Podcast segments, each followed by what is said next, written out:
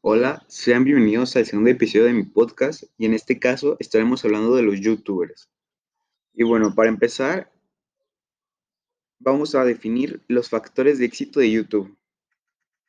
Si bien Instagram nació claramente como una red social, este no fue el caso de YouTube, ya que fue fundada en 2005. En la mayoría de las redes sociales, la facilidad de interacción y el intercambio de información entre los usuarios predominan por encima del contenido. Pero lo cierto es que la arquitectura y diseño de YouTube invita a la participación individual en lugar de la actividad colaborativa, por lo que cualquier oportunidad de colaboración debe ser una buena oportunidad para empezar en esta industria de YouTube. Bueno, YouTube no solo es una plataforma que se enfoca en algo, sino tiene varias clasificaciones. Esto nos permite al día de hoy poder hacer una clasificación en cuanto a temáticas y formatos publicitarios mediante los cuales las marcas contactan con su público millennial.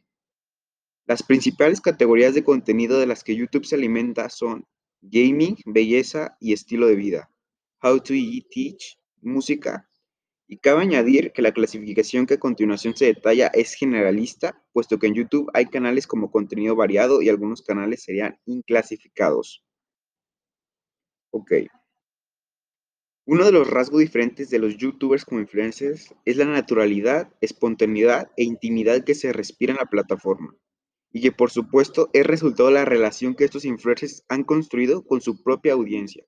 En YouTube no hay filtros, no hay ideas, ni cañones de belleza, inalcanzables, impuestos por esa sociedad, que tan irreal nos parece por momentos. Eso le hace los humanos y los convierte en un reflejo de las nuevas generaciones.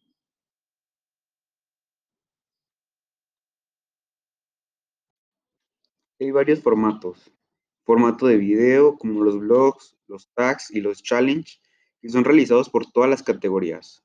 El blog, como género de comunicación, invita a la crítica, el debate y la discusión. Este formato nos recuerda a la comunicación cara a cara interpersonal y proporciona un factor importante de diferenciación entre el video online y la televisión. Es el formato predominante entre el contenido realizado por los usuarios y es fundamental para el sentido de comunidad de YouTube.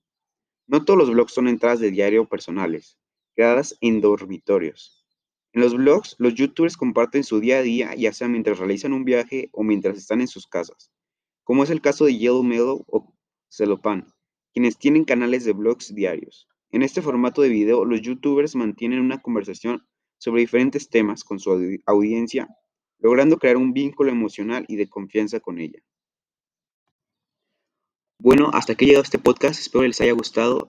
El episodio de hoy fue sobre los youtubers. El siguiente episodio yo no sé, sé de qué será. Espero les haya gustado. Nos vemos hasta la próxima.